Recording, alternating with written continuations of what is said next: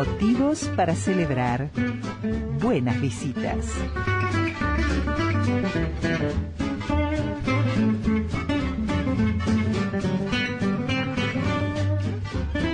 Estrenó en Editorial Planeta y estrenó Diego Fischer con Cuando todo pase.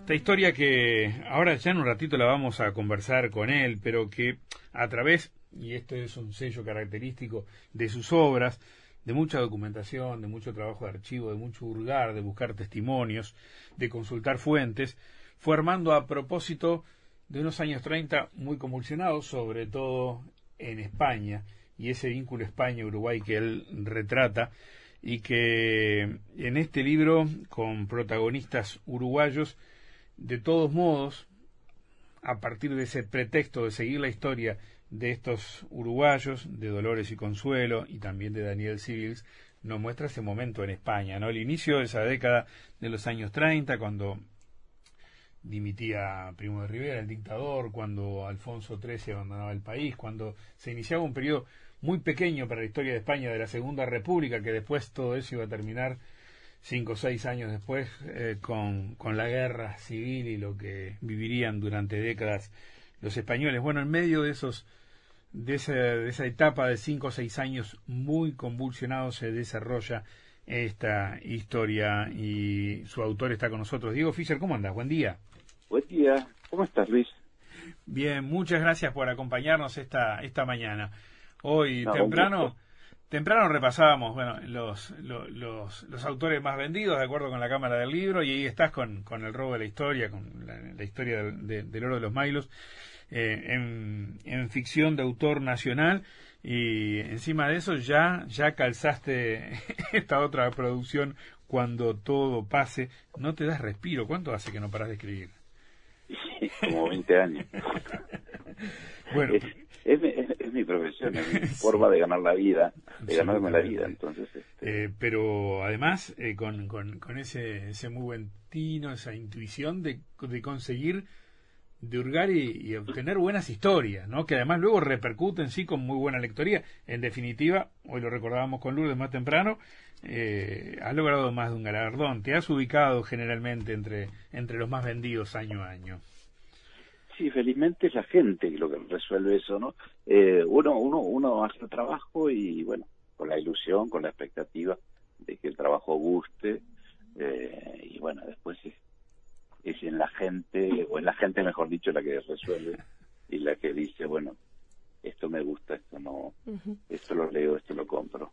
Uno presiente que de mucho en eso tiene que ver eso que resaltaba Luis de, de tu estilo y que tiene que, que tiene relación con esa búsqueda de una punta en una historia real, en documentación, en demás. Y yo quisiera saber cómo es que llegaste a esta historia de las hermanas Aguiar Mella Díaz. Bueno, esta historia es una historia que debería haberse conocido mucho tiempo atrás en el Uruguay, pero no se dio, bueno, como tantas veces o tantas otras historias. Si nos ponemos a pensar que en el año 2006 bueno, el año 2001 fueron eh, beatificadas, claro, por Juan Pablo II y que cinco años después eh, sus restos fueron trasladados al Uruguay, uno tendería a pensar que, que eran historias eh, conocidas o medianamente conocidas. Y ojo que me pongo en, la primera fila porque yo sí sabía de, de, este, de la beatificación y de su traslado, pero no sabía más nada y, bueno, pero no, no, esta historia no empezó por ella Esta historia empezó por, por Daniel Civil. eh, ese sí, este personaje absolutamente desconocido, salvo para, para su familia y sus amigos, ¿no? Pero, y también para su familia, muy poco, porque él había eh, adoptado una actitud eh, yo diría de vida de no contar lo que lo que vivió lo que presenció y de alguna manera padeció no él mismo sino vio padecer a la gente no a gente amiga a gente muy amiga no y bueno por ahí empezó el entramado de esta de esta investigación que hoy es eh, cuando todo pase. Yo llegué a Daniel Civil a través de una hija sí. Eh, que en unas charlas que, que, yo daba, bueno, este año no pudieron ser por, por, por razones obvias del COVID, eh, a un grupo de señoras, en determinado momento hace un comentario y bueno, uno es periodista, no, no puede negar su condición de tal. Y me llamó mucho la atención porque es un comentario del Escorial. Y había dado, eh, eh, bueno, después en, en, otra oportunidad converso personalmente con ella, este, con detenimiento. Y, este, y sucede lo que muchas veces pasa con, con las personas que han vivido hechos muy importantes o que han sabido de hechos muy importantes y como fueron cotidianos esos comentarios o, esas anécdotas, eh, no les dan la eh, importancia que realmente tiene. A mí me ha pasado con un montón de, de personas, ¿no?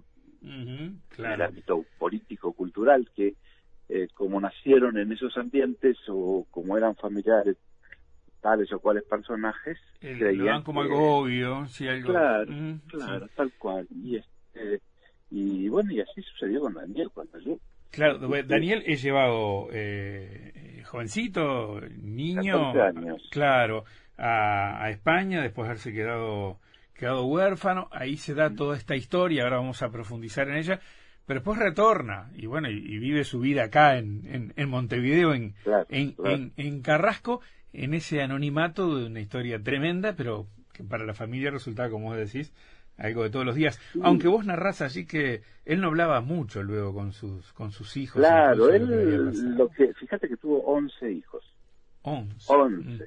nueve mujeres y dos varones. Pobre hombre.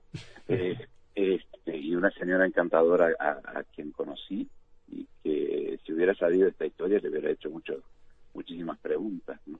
Sí. Eh, y eh, bueno, él rehizo su vida y en, en esas mesas gigantescas de 11 hijos, Ujú. lo que él contaba este, recurrentemente eran dos cosas. Imagínate una casa con, con nueve mujeres, ¿no? Diez Sí, mujeres, ¿no? Como sí. estaba la, la señora, este, nunca alcanzaba el agua, el agua caliente, por más calefones que hubiera. Eh, y estábamos hablando de una casa grande, bien equipada. claro, Eh, y ahí venía siempre a cuento, yo en el Escorial, claro. eh, invierno y verano, y cuando decimos invierno en el Escorial es el invierno de España, de Madrid, Sí. de la sierra, o sea Sí. que es un invierno de un frío Tremendo. eh, tremendo. Dice, me bañaba todos los días, invierno y verano con agua fría. Sí. Es una de las quedó- cosas, vos destacás, es una, es una de esas poquitas cosas que él cuenta de esa, de Claro. esa época, ¿no? Cuando él se va con su padrino, que en definitiva va a presentar cartas credenciales como embajador uruguayo, y ahí El y, eh, el último presenta que presenta cartas credenciales a ante Alfonso XIII. XIII, porque luego, claro, se abandona el país en, en medio de todo ese contexto tan convulsivo de tan convulsionado de, de España. Y ahí es que él va, bueno, este, el- el- la conexión con el Escorial es eh, su lugar de estudios. ¿no? Eh, sí, claro, él va a Mm. estudiar al colegio Alfonso XII, que entonces era colegio de señoritos y, y de, de reyes y de, y de señoritos, porque ahí habían sido formados. Es decir, el colegio fue creado por Felipe II en, en mil, a poder errarle en alguna década del año, pero 1660 o mil, eh, justamente para formar a, eh, bueno, personas que luego hubiera, eh, fueran a ocupar eh, lugares de poder, ¿no? En España. Es decir, Felipe II fue un hombre, yo creo que un gran estadista, fue un, un- el rey, eh, el rey, eh, bah, no me sale ahora el, el- el apodo que tenía, Eh, y fue el que mandó construir el, Escorial, eh, que en su principio estuvo um, gobernado o administrado, digamos, bajo la orden de los eh, sacerdotes, de los jerónimos, una orden que se, se extinguió en España ya a comienzos del siglo XVIII. Y, eh, perdón, eh, sí, al promediar el siglo XVIII. y ahí toma eh, toman posesión los agustinos, los agustinos de Filipinas, que es también una pequeña variante y, y bueno y continúan con esa con lo que era la apuesta eh, religiosa y de la educación de San Agustín, ¿no? Eh, es decir, personas este, cultas y el conocimiento y la sabiduría. Eh, Dios, el conocimiento y la sabiduría, podríamos definir que eran los lemas. y allí va, va, ese muchacho de 14 años a, a estudiar, ¿no? Sí, sí. Y ahí es que en, esa España de, confrontación que ya tenía, ya estaba mostrando esa... esa, esa eh, Descomposición. Sí, sí, fraticida, ¿no? que los iba a terminar enfrentando por tanto tiempo a los, a los españoles. Eh, bueno, y ahí empieza todo ese trabajo de, de tratar de, de, salvar compañeros, ¿no? Bueno, y ahí aparecen, y estoy haciendo el link cortísimo, ¿no? De la historia, que es mucho más interesante y profunda que lo que yo cuento, aparecen en escena también Dolores y Consuelo. Exactamente, Dolores y Consuelo que ya llevaban unos cuantos años antes. También viviendo, en España. Claro, viviendo. Ellos, ellas se van en el 900, eh, concretamente en 1899 eh, porque su padre español de nacimiento eh, había sido el asesor legal de eh, Emilio Reus. Por Reus había llegado. Y bueno, eh, toda la el desastre que Reus hizo en, en Uruguay, siempre se habla de, Reus como un, como un hombre exitoso, sí, un hombre exitoso que fundó, fundió este el Banco Nacional, entre otras cosas, y, y crucificó y, mm, para siempre a, Julio Herrera Lloves, que había sido su, su este, mm, la persona que confió en él, ¿no? Eh, al presidente Julio Herrera Lloves. y, bueno, y él había quedado muy marcado por la sociedad montevideana de entonces y no había podido este, eh, hacerse de, él era abogado, este, poder, no había podido hacerse de una este, de una cartera de clientes y, poder vivir este, dignamente de, su profesión. Y es cuando deciden, se muere el suegro, que era un hombre de fortuna, eh, y deciden irse a, Madrid, donde no le fue fácil tampoco, porque las andanzas de, Reus comenzaron en Madrid unos cuantos años antes que llegara a Montevideo, no muchos, pero algunos, y, y allí también este, sus trapisondas habían este, perjudicado, perjudicado entonces a la reina María Cristina, imagínate a qué nivel habían sido las estafas, ¿no? Y, bueno, y allí va la familia Guillermella, poco sin, sin este, a la deriva a tratar de, y, de, este, reencauzar sus vidas. Dolores y Consuelos y Consuelo eran muy chiquitas. Este, Dolores tenía cuatro años y Consuelo tres y bueno, y las cosas no le van bien tampoco allí, sobre todo en materia económica al principio y tampoco a nivel familiar, porque a poco de, de, llegar se enferma de tuberculosis Doña Consuelo, la madre, eh, la mamá, y los y bueno, la familia queda huérfana de madre. Es curioso, ¿no? Pero esta historia está asignada por coincidencias, por, por puntos de, encuentro o, que se repiten en uno y otro personaje. Eh, Daniel había quedado huérfano de padre, eh, Consuelo y Dolores quedan huérfanas de, madre, ¿no?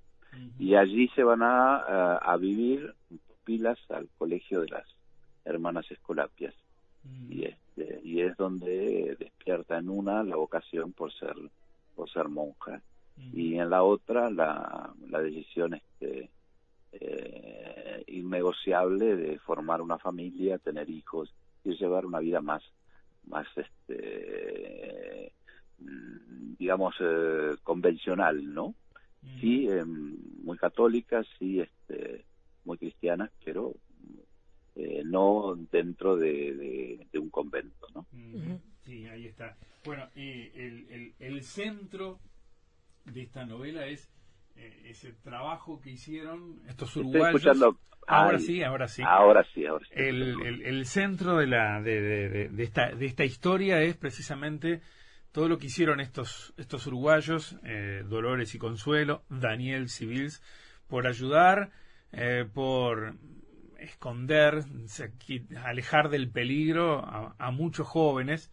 Hablas de 60, 70, entre 60 y 80 creo que decís, ex compañeros de clases del colegio de, de, de, Daniel Civils, este, de, lo que podía ser una, una muerte segura, ¿no? En medio de la persecución eh, políticas, enfrentamientos entre Es que hubiera sido una muerte segura no solamente de, los compañeros de Daniel, sino para el propio Daniel. Claro. En una España donde se mataba por si acaso y, eh, y donde, bueno, determinada grupo social, que era el caso de los ex compañeros de, Daniel, que eran eh, de la clase alta española, la mayoría, eh, ellos, muchachos, estamos hablando de muchachos de cuando llega cuando estalla la guerra tienen promedio entre 19 y 20 años y bueno, no solo ellos habían sido amenazados, sino su familia. Y, bueno, si nos ponemos, eh, caemos en la cuenta que entre 1935 y cerrado 1936 son 6.500 cifras oficiales, ¿no? Mm, eh, los sacerdotes, monjas asesinadas en España, eh, eso da una pauta del baño de sangre que, que, fueron aquellos años. Estamos hablando solamente de religiosos. Después hay miles de civiles antes de la parte más cruenta del conflicto. Estoy hablando en la previa, cuando las milicias eh, comunistas y anarquistas se habían apropiado de, del poder real de España, ¿no? Porque por un lado estaba el gobierno de la República, con Manuel Azaña, eh, y en las cartas, es, clarísimo, en las cartas que, que, manda, bueno, que, que, intercambia con, con la embajada uruguaya o la legación, como se decía entonces, y a la vez con las que le envía el gobierno uruguayo. Es clarísimo que hay un gobierno que no gobierna y que las eh, fuerzas eh, pro-soviéticas o estalinistas de, de esa república, el Partido Socialista, el Partido Comunista, los anarquistas, son los que realmente tienen el poder real y el apoyo material de Stalin. Y hay allí en el libro, tú que lo que, veo que lo has leído, hay una reflexión de Churchill que creo que pinta muy bien este, esa situación tremenda, tremenda, porque uno de las cosas que a mí más me impresionó en, en esta investigación, digo, ¿de dónde sale todo este odio? ¿De dónde radica este, esta, este desprecio por la vida, porque en definitiva es eso, el desprecio por la vida. Y, bueno, son causas, eh, hacen, este, digamos, de, algunas generaciones para atrás. No olvidemos que España eh, vivía una crisis económica muy profunda, sí es cierto, pero la peor crisis que vivía era la crisis moral. Sí, sí, sí, ¿Eh? sí. Y bueno, y ahí eh, después ya en, el 36, ¿no? Ya entramos en, la... Claro, y ahí es el alzamiento de los nacionales que... Sí, después el, franquismo y todo lo demás, que ya conocemos bastante más. Claro, que había hecho un ensayo general en, en, la Revolución Obrera de Asturias un año un año antes, ¿no? Este, También en una, Euro, eh, una Europa donde los totalitarismos iban ganando terreno. Eh, Mussolini ya este, eh, bien afincado y arraigado en Italia, eh, Stalin, por supuesto, y la revolución bolchevique en, Rusia, y, bueno, y un Hitler que, llegaba al poder, y un Franco que este, se aproximaba también al poder, ¿no? Ese era el, el contexto este, de, en esa Europa, ¿no? ¿Cuánto de investigación del otro lado del océano tuviste que hacer? Hoy el diario ABC levanta una noticia de F en la que dicen que en tu libro se puede leer detalladamente el ambiente de España en esa época. Eh, ABC es, un diario español, ¿no? Para quien nos está escuchando en el otro Claro, el ABC es un diario español que existía ya en, en la época de, este, que se dan estos hechos, ¿no? Eh, mucho, pero mm, eh, el tema fue también un gran obstáculo la, la, pandemia. Yo estuve en Madrid, eh, tendría que haber ido en abril y mayo, es más, tenía pasaje para, para viajar y no lo pude hacer, ¿no? Por, bueno, por las razones, por todos conocidos. Afortunadamente tengo una gran amiga en, Madrid. Una amiga nuestra también. Sí, ah, sí. bueno, no tengo que presentarla, Zuli, ¿no? Te ayudó mucho en la investigación allá.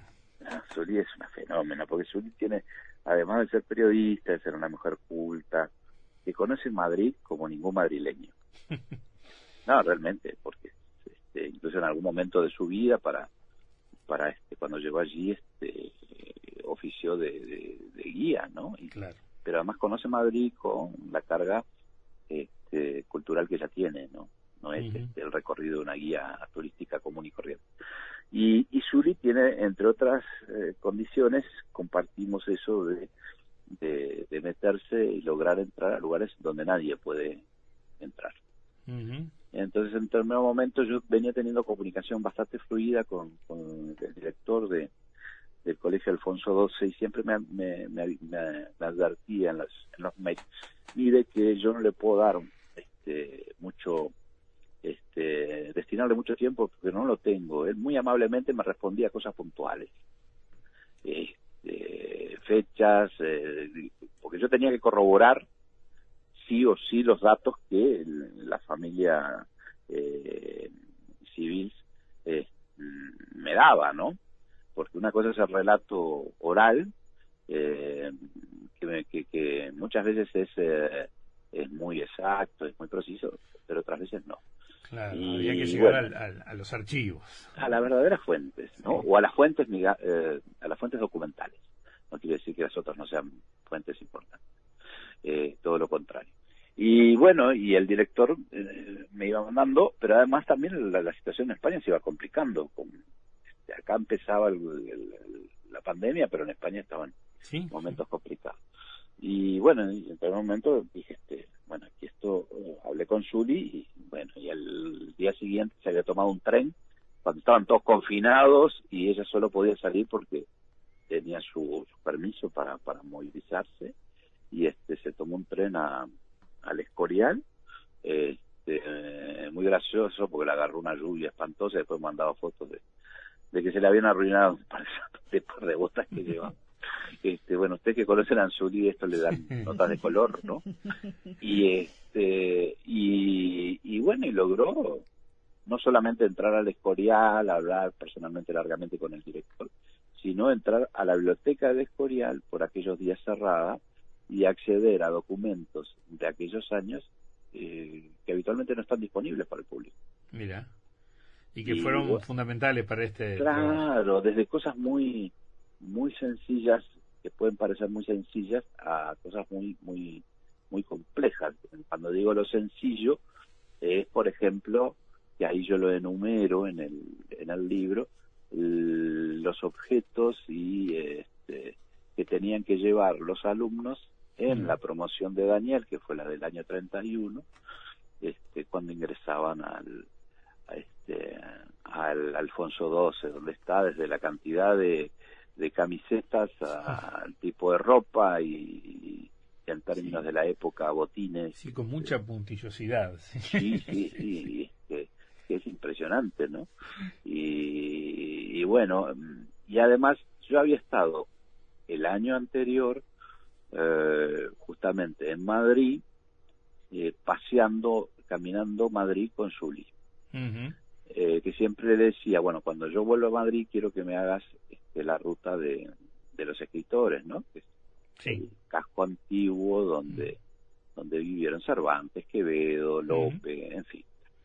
Y este y bueno, y una tarde, una de las tantas tardes que estuvimos caminando, la hicimos y después nos fuimos a, tomar un, me dice, te voy a, te voy a este, eh, llevar a, una confitería que tiene mucha historia. Eh, y nos fuimos al Riojano. Eh, y bueno, un lugar maravilloso ahí en, este, si no recuerdo mal, es al comienzo de la calle Mayor, a unos metros de, de, la, de la, plaza. sí, sí, de Sol, ¿no? Sí, sí. Y este este, y bueno, y conocer ese lugar maravilloso que a mí me permite ubicar algunas escenas del libro en ese lugar. Este, Bueno, la chocolatería de San Ginés, Es decir, el libro es también una recorrida por, Sí. por, por Madrid, ¿no? Sí, sí, que además también sufría transformaciones, no solamente de lo social o lo, lo moral, la violencia, sino Sí. la, la, la propia la propia ciudad y que hay hay detalles que vos vas dejando caer sobre eso. Claro, porque, digo, este libro va a ser publicado en, en mayo en, en- en Madrid Claro. y este y me parece interesante, incluso va, va a salir con, con una un anexo con el mapa de los lugares donde transcurre la historia, que son muchos, para que la gente que, que, que- que quiera hacerlos caminando lo pueda hacer, ¿no? Ahora, eh, hablabas de los objetos y me acordé, vos hablas en el libro de la campana que se trajeron para, para Sí. Montevideo y que estaba en la casa en Carrasco de, de la familia Civiles. ¿Qué es de esa campana hoy? Bueno, esa campana después fue a la muerte de, de Daniel. de, de Daniel y ya los hijos grandes, fue al campo familiar y a la muerte de Susu de Selmira, la señora de Daniel, eh, fue a remate con todos los objetos y la compró un museo eh, de campanas de Holanda. Mira, Eh, O sea que hizo- fue hace poquito, dos años, Sí. lo pueden googlear y van a encontrar. Madrid, Montevideo y volvió a Europa. Eh, no, hizo eh, Bélgica, eh, Madrid, o el- mejor dicho, el Escorial, Sí. Montevideo, y, y vuelta y de vuelta a Europa. ¿no? Mira, mira que, que tiene su propia historia esa campana. Eh, esa, esa recopilación de documentos mm, te permitió llegar a algún dato de Daniel que sorprendiera a su familia. Bueno, les sorprendió muchísimo casi toda la historia, ¿no? Eh, porque ya te digo, ellos tenían una aproximación y, y eran conscientes que algo muy importante a este, Algo había hecho. Claro, eh, que algo importante había sucedido porque, eh, sobre todo Mercedes, su hija mayor, me decía cuando papá hablaba de, o le tratábamos de preguntar sobre los años del Escorial y la guerra, y como que se le, cambiaba el rostro, se, se entristecía. Y quizás, bueno, por, por, por educación, por forma de ser o por lo que fuere, consideraba que eran historias que, que no debían ser conocidas este, eh, por sus por sus hijos es una, una- manera de, ver las cosas este, distintas a la que distinta a la que uno puede tener como como, periodista. Sí en algún momento él deslizó eh, que habían este, eh, que además de esos eh, casi 80 muchachos ex compañeros el gran dolor de él era haber sabido y quizás no haber podido hacer nada, nadie pudo hacer nada, eh, a, a todos sus profesores del Escorial que terminan siendo asesinados, eh, fusilados en Paracuellos, ¿no? La matanza de Paracuellos es algo tan terrible, tan fuera de, de toda lógica. Eh, y entonces le pesaba sobre todo él eso, ¿no? Esos sacerdotes, esos curas que le habían que le habían este, enseñado o inculcado una disciplina cuasi militar, pero también un- unos valores eh, que seguramente ya vendían de familia, pero que ahí fueron refrendados, ¿no? De solidaridad, de, de, de ayuda al otro y este, y que mueren de esa manera tan tan tremenda por ser simplemente religiosos, ¿no? Porque no era gente que, que tuviera una militancia política ni mucho menos, ¿no? Porque se asociaba la Iglesia con la monarquía y bueno, y una cosa estaba este, vinculada a la otra y por eso había que hacerlos desaparecer. Bueno, eh, el hecho es lo que decía así- hace unos instantes, ¿no? 6.500 religiosos asesinados, masacrados eh, en, en, en casi un año. Después fueron más, pero no tanta cantidad, no importa, ¿no? Claro. Baste que maten a uno para que uno se, se. Sin dudas. Eh, esa suerte corren este, Dolores y Consuelo. ¿no? no es la suerte de Daniel, que puede volver y que se Claro. instala aquí, tiene toda su vida. Dolores y Consuelo, eh, sabiendo eh, aquellos que estaban persiguiendo a, a todos los religiosos y a la comunidad en sí, y sabiendo la actuación de estas mujeres que en definitiva estaban procurando salvar a esas familias, darles refugio, eh, bueno, las persiguen y, y las asesinan. Eh, tú, tú cuentas que cuando este, llegan los cuerpos aquí, se puede comprobar que tenían, este, en, hablas de, de, la referencia en, el cráneo de un, balazo en la nuca, ¿no? Sí, porque era la forma que tenían. Sí, habían sido ejecutadas las dos, sí. Claro, digo, era, es, tan horrible esa parte de la historia, o mm. esa historia, que eh, estaban las checas, las checas que eran centros, es una, la, palabra checa es una abreviatura de, de, una, de una, digamos, este, eh, una frase en ruso. Cuando Stalin y sus, eh, es decir, los enviados de Stalin desembarcan eh, sin ningún tipo de prurito en, en España, digo, esto previo a la guerra, ¿no? Estamos hablando en el gobierno de la República, ¿no? Y, y allí instalan sus formas de, de torturar y de, y de matar en, en toda España. Empiezan por Madrid, eh, crean unas 20 o 30 checas que eran centros de tortura.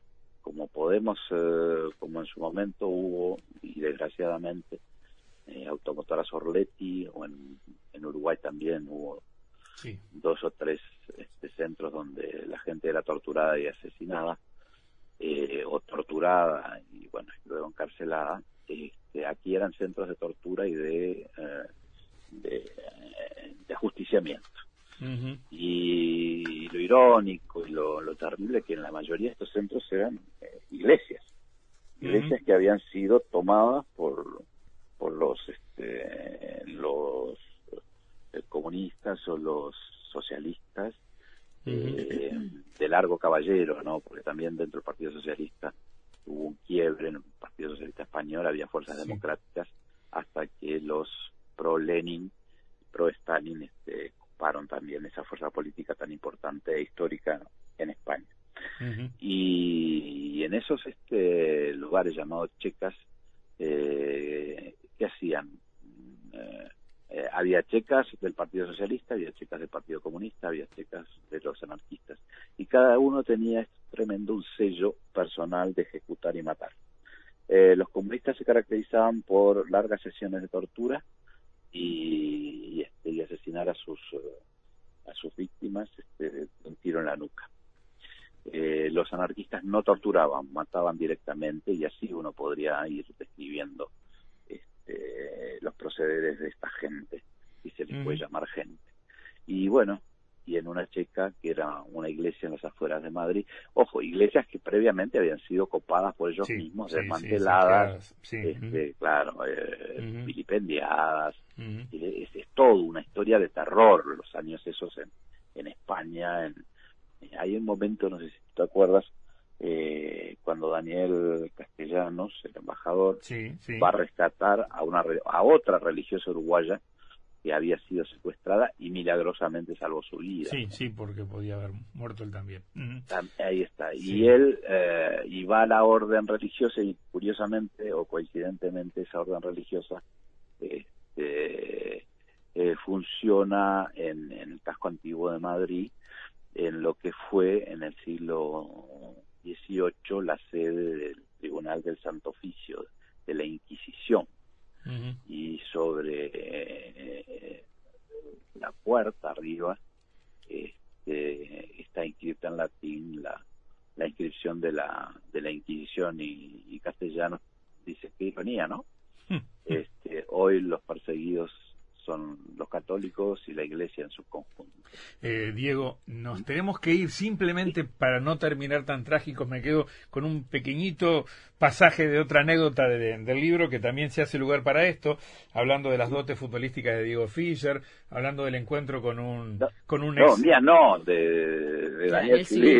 Eh, si, a Diego Fischer lo invitaron a, ese cuadro, es otro título. Claro, mirá vos si te hubiera tocado también encontrarte con Santiago Bernabéu y que te hayan invitado a jugar al Real Madrid. porque dije Diego? Bueno, en el apuro tratando de hacerlo en un minutito esa historia, Daniel Civils Sí, Daniel Civils es este, eh, un gran jugador de fútbol, fue. Sí. Eh, aprendió a jugar al fútbol, yo practicó en el colegio seminario de los jesuitas acá en Montevideo, donde hizo la primaria. Él va a ser secundaria al Alfonso XII. de Alfonso XII, eh, Santiago Bernabéu fue exalumno. Claro, Alfonso goleador histórico, hombre de referencia, el estadio fantástico Claro, de Real claro. lleva su nombre. La sí. gente cree que fue un estadio, ¿no? Sí, un gran no, no. jugador, un- por lo menos en Uruguay.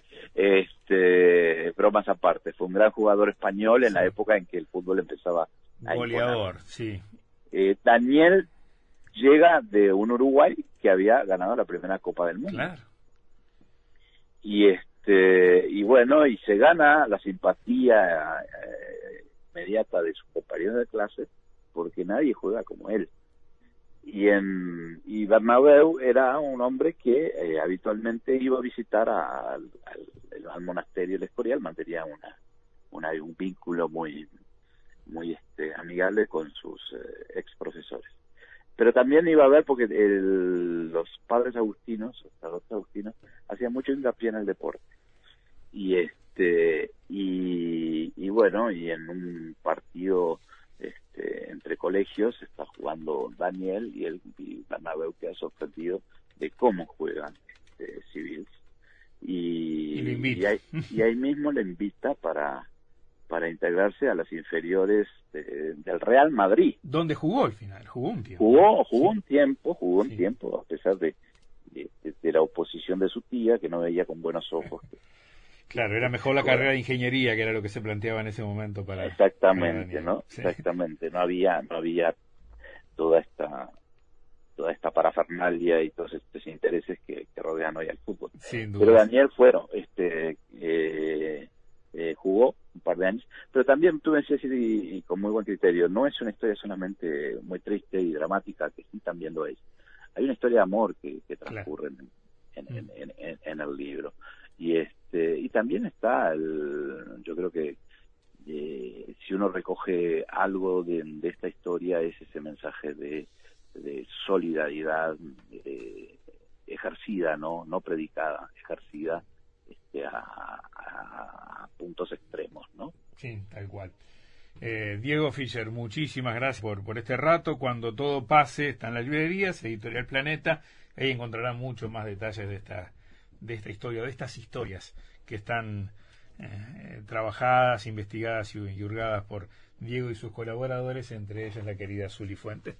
Un abrazo, que termines bien el año. Nos reencontramos. Un abrazo para ustedes y un feliz 2021, ¿no? Chau, Todos chau. juntos, todos juntos dando batalla contra el contra esta pandemia. ¿eh? Sin dudas. Abrazo grande. Chau, chau. Gracias, gracias a ustedes. Chao, chao.